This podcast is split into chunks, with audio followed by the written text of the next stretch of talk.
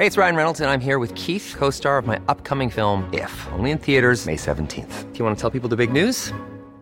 All right, I'll do it. Sign up now and you'll get unlimited for $15 a month in six months of Paramount Plus Essential Plan on us. Mintmobile.com slash switch. Upfront payment of $45 equivalent to $15 per month. Unlimited over 40 gigabytes per month. Face lower speeds. Videos at 480p. Active Mint customers by 531.24 get six months of Paramount Plus Essential Plan. Auto renews after six months. Offer ends May 31st, 2024. Separate Paramount Plus registration required. Terms and conditions apply if rated PG. Make some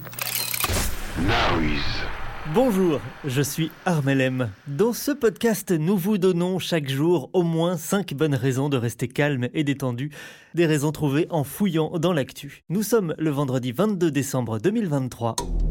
Restons calmes. Cette loi, je le disais, c'est pour moi le bouclier qui nous manquait. Que ça heurte certains parlementaires, que ça heurte des ministres, que ça vous bouscule, c'est légitime. Moi, je suis un, un grand admirateur de Gérard Depardieu. Lui aussi, c'est un génie de son art. Restons calmes. Dans chaque épisode, au moins 5 bonnes raisons de rester calme et détendu en fouillant dans l'actu.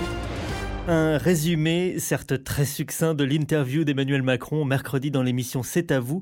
Alors concernant Gérard Depardieu, visé par deux plaintes pour viol et agression sexuelle, la ministre de la Culture avait annoncé le 15 décembre qu'une procédure disciplinaire allait être engagée à l'encontre de l'acteur. Par la grande chancellerie de la Légion d'honneur, Rima Abdul Malak laissait entendre que Depardieu ne pouvait pas garder sa Légion d'honneur. Emmanuel Macron. Est-ce que je vais commencer à retirer la Légion d'honneur à des artistes ou des responsables quand ils disent des choses qui me choquent La réponse est non.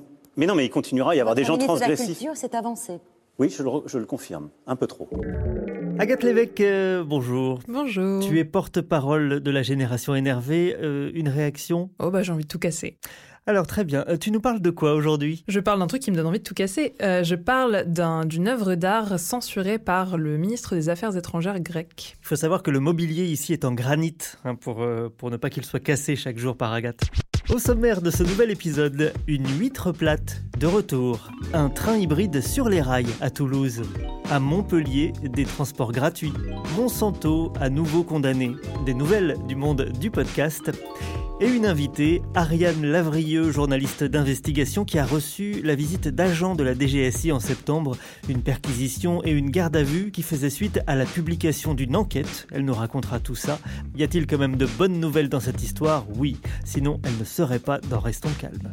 Restons calmes. Un podcast à respirer profondément chaque matin dès 7h.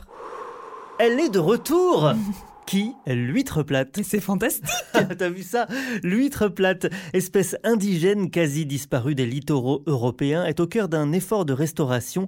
J'ai appris ça grâce aux médias reporters. Je ne suis pas un spécialiste des huîtres, d'autant plus que je n'en mange pas. Euh, Enfin, j'ai rien contre elles, hein, mais je, je- voilà, on n'est pas super proches.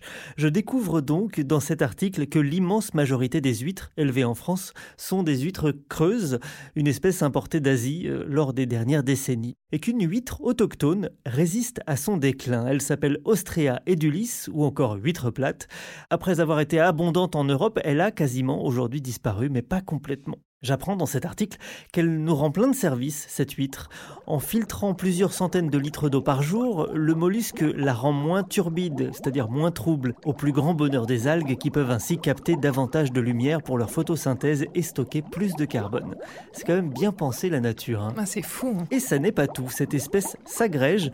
En s'agrégeant, elle crée une forme de support dur, un habitat qu'on peut comparer à un récif et c'est très favorable à plein d'autres espèces. Victime de la surpêche et d'un parasite, cette huître plate a disparu des radars jusqu'au lancement de plusieurs programmes de recherche pour comprendre le cycle de reproduction de l'animal, son comportement, son écologie, etc. En Bretagne, 10 ans de recherche font espérer la réussite d'un retour de ces récifs. Elle n'est donc pas complètement de retour, notre huître plate, mais elle est au cœur d'un effort de restauration et c'est à lire sur reporter.net. C'est l'heure des infos. Les nouvelles sont mauvaises, l'éco-anxiété et la grosse fatigue nous guettent. Restons calmes. Avant de retrouver la porte-parole autoproclamée de la génération énervée, en bref, Coucou. quelques bonnes nouvelles. Bonne nouvelle. À Montpellier, les transports en commun deviennent gratuits. Pour les 500 000 habitants de la métropole, les transports en commun coûtent désormais 0 euros. Instauré depuis 3 ans le week-end, puis élargi aux mineurs et aux seniors, la gratuité a boosté la fréquentation x2 pour les moins de 18 ans, x 1,5 pour les plus de 65 ans, selon la collectivité. Bonne nouvelle Le train hybride arrive sur les rails. Il arrive doucement hein, pour l'instant. Un premier train hybride fonctionnant à la fois à l'électricité et au diesel a transporté des passagers au départ de Toulouse samedi. Les trains hybrides peuvent à la fois se connecter au caténaire pour profiter du réseau électrique quand il y en a et rouler au diesel ou sur batterie le reste du temps. L'objectif, c'est de consommer moins de carburant pour réduire les émissions de gaz à effet de serre. Bonne nouvelle La justice américaine condamne le groupe Monsanto à verser 857 millions de dollars de dommages et intérêts à des élèves et des parents d'une école exposée à des PCB, des polluants dits éternels. La filiale du géant allemand Bayer a déclaré vouloir faire appel de cette décision. Comme d'hab, Plusieurs décisions similaires ont déjà été rendues concernant d'autres professeurs, étudiants et parents de cette même école. Monsanto avait également fait appel. Restons calmes. Restons calmes, c'est un rendez-vous quotidien, sauf pendant les vacances de fin d'année. Les fêtes approchent, vous aurez, je vous le souhaite, de bonnes raisons d'être calme et détendu. Vous aurez peut-être besoin de temps aussi pour jouer avec tous les joujoux que vous allez découvrir sous le sapin de Noël. Nous allons donc nous arrêter quelques jours et revenir en janvier, les bras chargés d'infos détentes.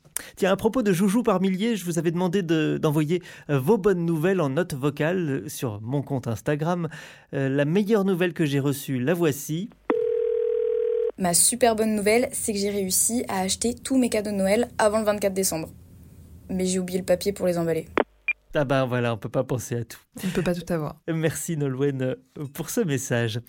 Agathe, porte-parole de la génération énervée, je te sens détendue aujourd'hui, non? Non, c'est faux. You have stolen my dreams and my childhood with your empty words. Génération énervée. How dare you?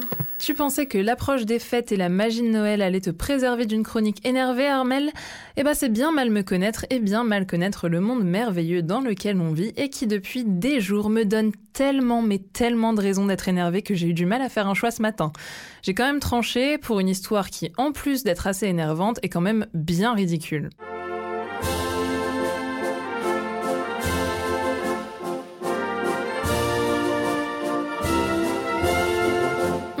Entre la Grèce et New York ce matin. Une œuvre de l'artiste gréco-américaine Georgia Leil, exposée au consulat grec, a suscité une vive réaction de l'extrême droite grecque dimanche dernier au Parlement. Lundi, le ministre des Affaires étrangères grec, Georges Gerapetritis, a demandé le retrait de l'œuvre.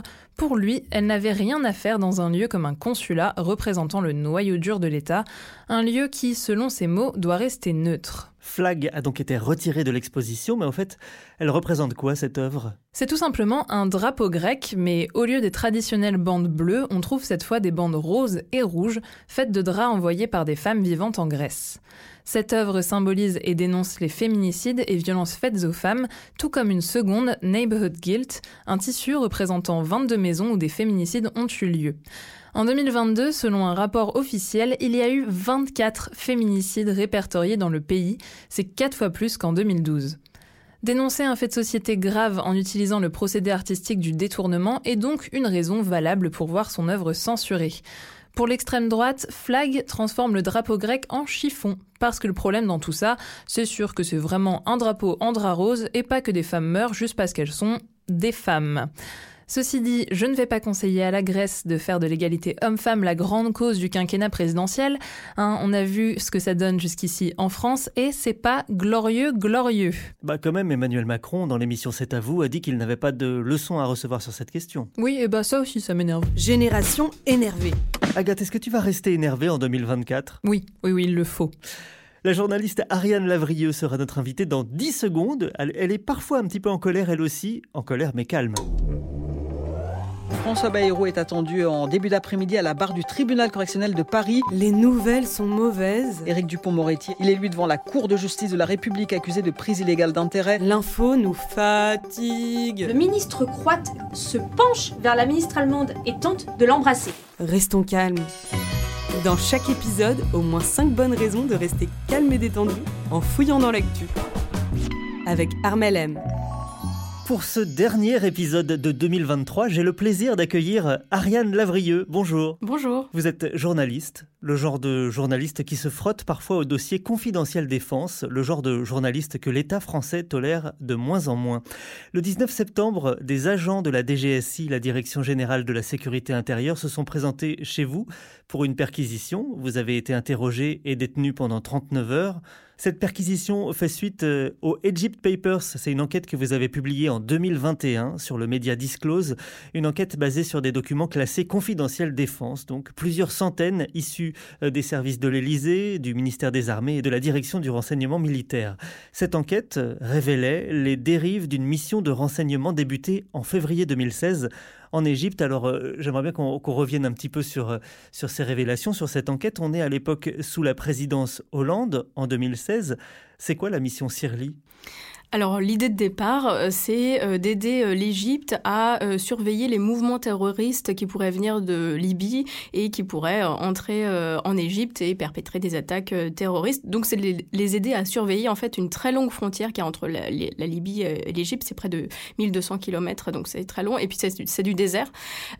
donc la France leur offre gratuitement des moyens de renseignement, à savoir des hommes, des militaires, une dizaine de personnel en permanence basé euh, en, Égypte et un avion euh, léger de, surveillance qui, euh, qui a tout un tas d'outils, de, logiciels pour surveiller et pour intercepter en fait les, communications ou des, gens qui passent la frontière, qui traversent la frontière. Mais très vite, les membres de l'équipe, donc c'est une dizaine de personnes, hein, c'est ça? Oui, c'est ça. C'est on a quatre de mémoire, on a quatre militaires et six agents civils qui sont souvent des anciens de, de l'armée qui travaillent, qui sont des contractuels et qui travaillent pour une agence euh, qui travaille beaucoup avec, les, enfin une société qui travaille beaucoup avec les renseignements euh, euh, français qui s'appelle CAE Aviation. Très vite, les, les premiers doutes de l'équipe arrivent après leur prise de fonction. Ils comprennent que les renseignements fournis aux Égyptiens sont utilisés pour, à d'autres fins.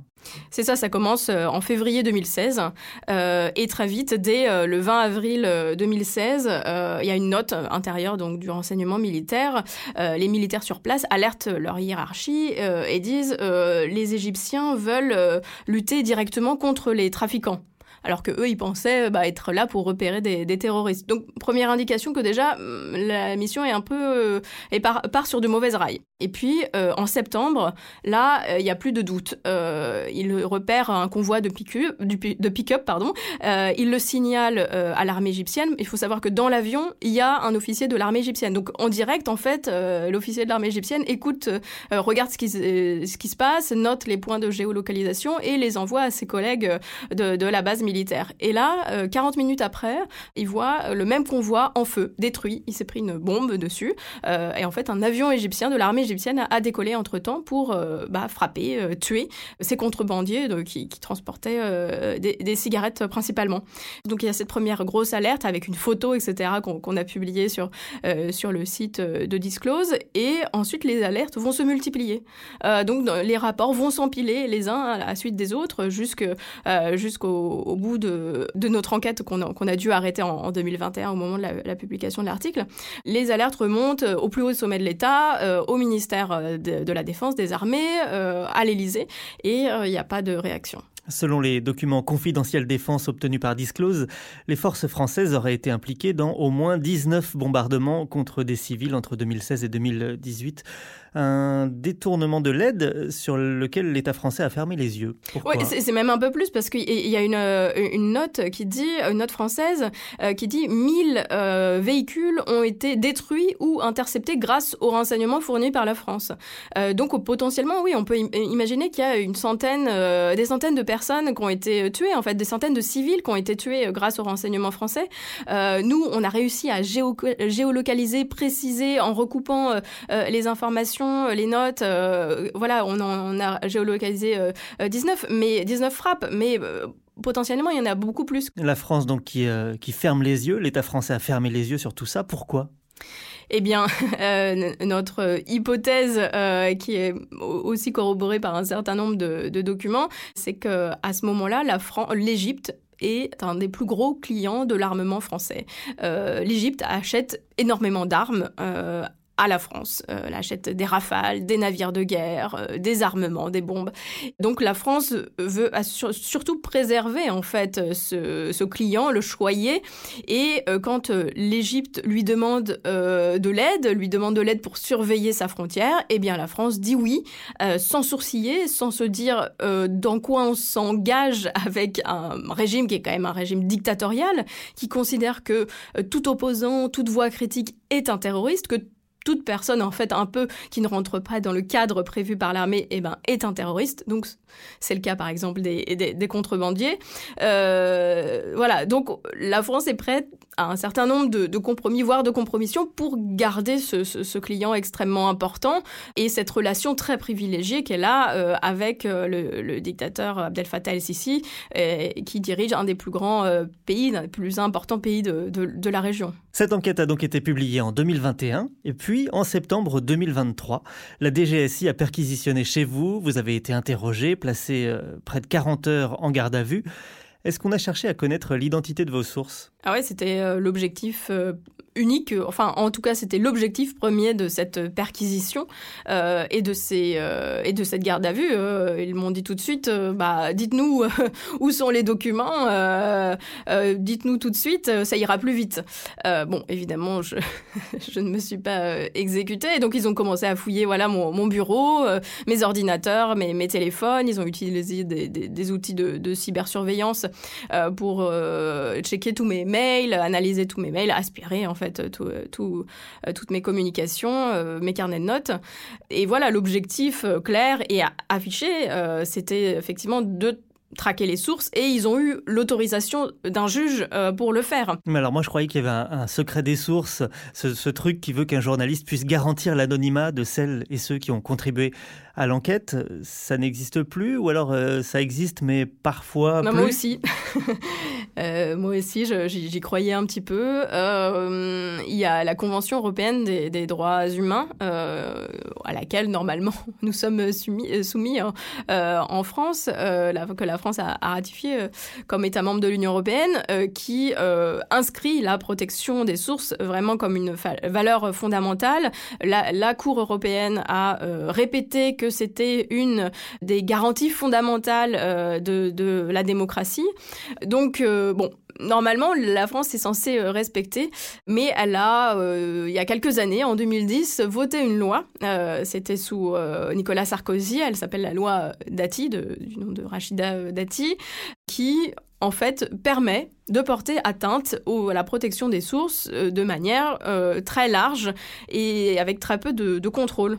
Peut-être qu'il faut rappeler, enfin, dire qu'est-ce qu'est-ce que ça veut dire la, protection des sources? Parce que c'est vrai que pour nous, journalistes, c'est quelque chose de très évident. Mais en fait, c'est juste euh, garantir bah, aux gens, aux citoyens, citoyennes qui ont envie de transmettre des informations à des journalistes pour euh, essayer de réparer une injustice, pour essayer de porter à la connaissance euh, un fait euh, délictueux. On protège, la loi permet de protéger en fait l'identité de, ces gens, de ces lanceurs ou lanceuses d'alerte. On n'est pas obligé d'écrire leur nom dans l'article et puis la police ne doit pas nous forcer à, révéler leur nom. Voilà, ça c'est le, principe et c'est très important pour que tout le monde en fait puisse s'exprimer et, et, garantir ses droits.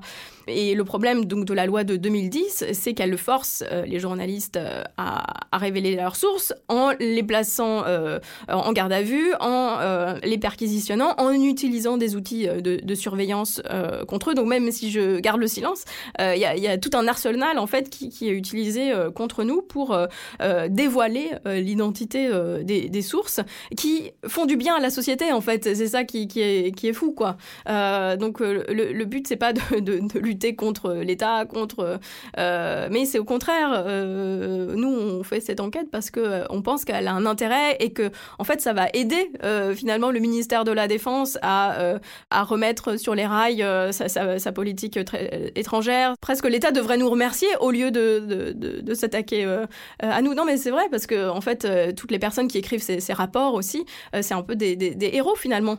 ils devraient être remerciés par l'État de faire remonter des choses qui ne vont pas pour pouvoir euh, les, corriger. Ce podcast s'appelle Restons calmes. A priori, pas de place ici pour cette affaire qui euh, inquiète beaucoup plus qu'elle euh, qu'elle n'aide à se détendre. Mais alors, d'une part, je trouve important d'en parler et d'y revenir même plusieurs mois après. Et puis d'autre part, il y a du positif quand même à en tirer.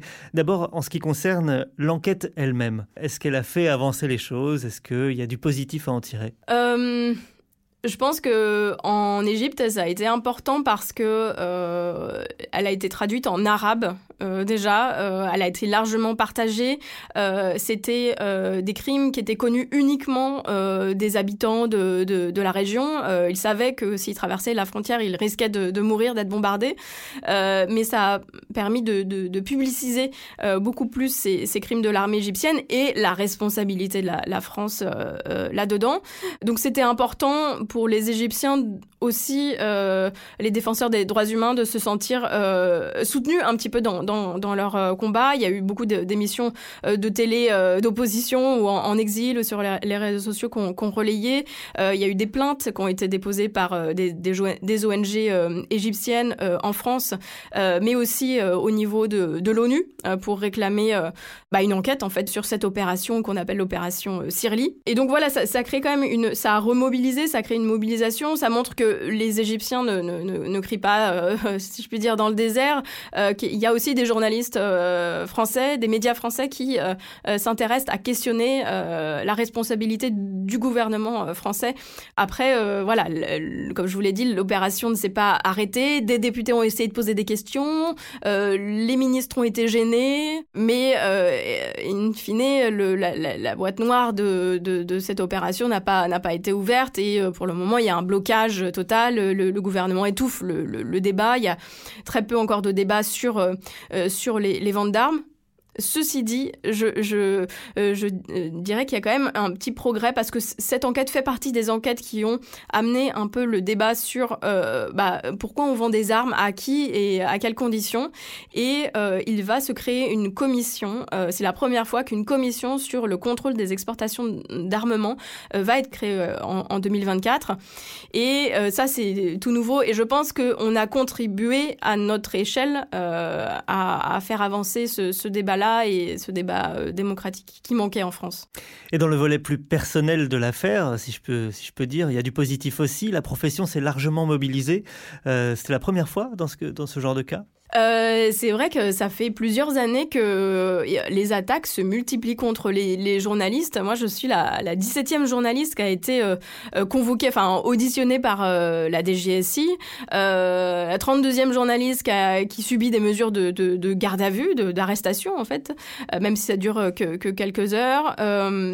Et, donc, peut-être qu'on avait, on, a, on, a un peu laissé passer ça, quoi. On n'a pas vraiment réagi avec avec euh, autant d'intensité et j'en suis très reconnaissante aussi que euh, les médias se soient mobilisés et fait des tribunes, euh, toutes les organisations de défense des journalistes, Reporters sans frontières, ont organisé, des rassemblements voilà, pour réclamer ma libération, ce qui paraît un peu fou quand on le dit, mais donc réclamer ma, sortie de, de, de, garde à vue. Et je pense que ça a un peu remobilisé la, profession qui prend conscience qu'il y, a des attaques de toutes parts, à la fois des propriétaires de médias, mais aussi des autorités euh, euh, publiques euh, contre les, le journalisme, contre la, liberté d'informer. Et, donc là, on est, voilà, on est dans une nouvelle dynamique. Il y a des états généraux de l'information aussi. et j'espère qu'on va réussir à faire changer la loi, la loi de 2010 dont, dont, dont je vous parlais. Et puis aussi défendre mieux toutes les consoeurs, les, tous les confrères qui sont attaqués au quotidien en fait dans leur travail. Euh, en Bretagne, des journalistes qui se font euh, crever les pneus. Euh, moi, chez moi, à côté de, dans le sud de la, de la France, avec des, journalistes qui vont couvrir des, manifestations écologistes et qui se prennent des amendes de la gendarmerie parce que voilà, c'est une zone forestière et il y a une nouvelle loi qui interdit d'aller sur les zones forestières considérées comme privées.